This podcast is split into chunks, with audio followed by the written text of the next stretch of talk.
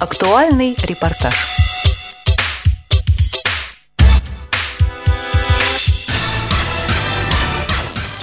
Здравствуйте, друзья! С вами Елена Колосенцева.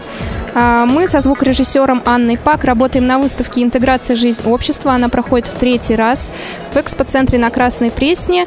Заходите сюда, у вас осталось ровно два дня, 26-27 апреля. А, она работает все еще. И мы находимся рядом со стендом региональной общественной организации «Перспектива». Рядом со мной Юлия Симонова, менеджер проектов по инклюзивному образованию. Юля, здравствуй.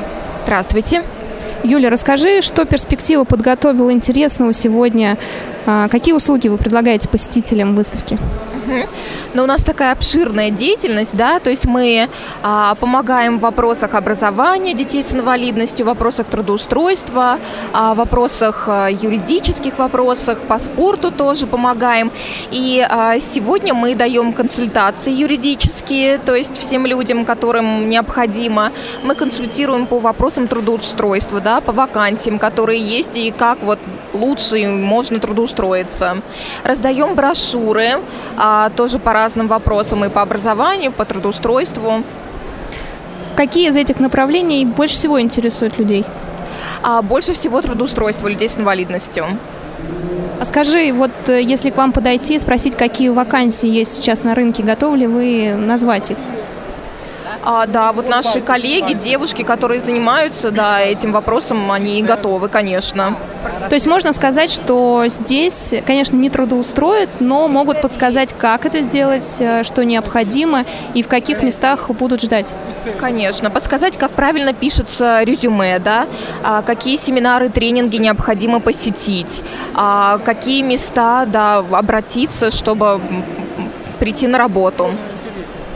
Перспектива всегда э, готовит какие-то новые проекты. Наверняка сейчас, не только в апреле, но и в мае, у вас будет э, что-то интересное, новенькое, на что можно прийти.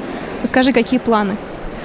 А, ну вот у нас кроме перспективы здесь еще представлен а, фонд «Лучшие друзья» Бэсбадис, да, и у нас а, в прошлое воскресенье был такой замечательный танцевальный марафон, и пришло очень много людей, и цель этого марафона – объединить а, людей с задержкой в развитии и людей без инвалидности. Объединить, познакомиться, подружиться, и у нас сейчас очень много проходит и разных тренингов с разными специалистами, а, и не только из Москвы, из других тоже стран приезжают люди и проводят тренинги.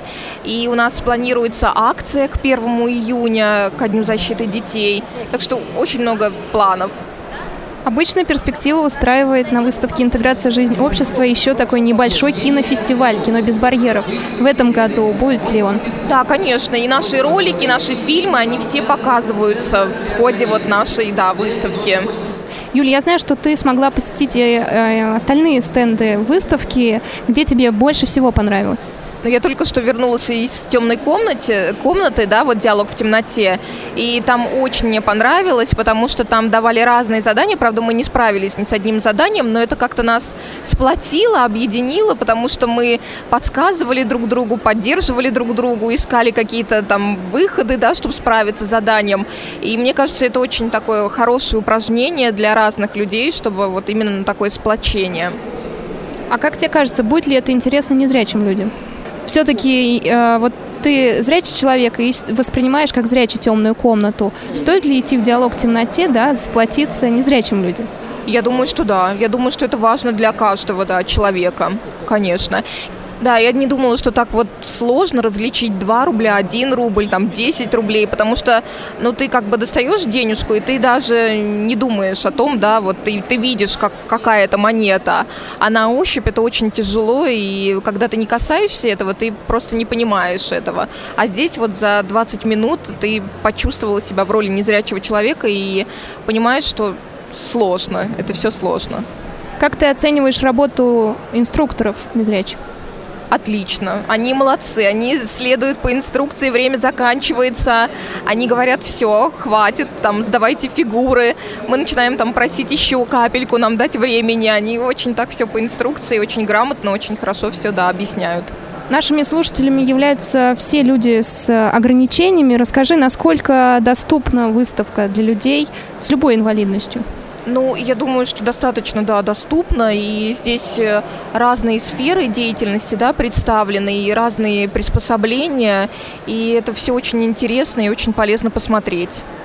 То есть никаких проблем добраться, здесь понять, где что находится, у тебя не было? Нет, абсолютно нет. Припарковаться, то есть спокойно пропускают, припаркуешься, доступное место, доступная э, там дамская комната, допустим, да, только вот длинная очередь в столовую единственная, а так все очень, да, все очень хорошо.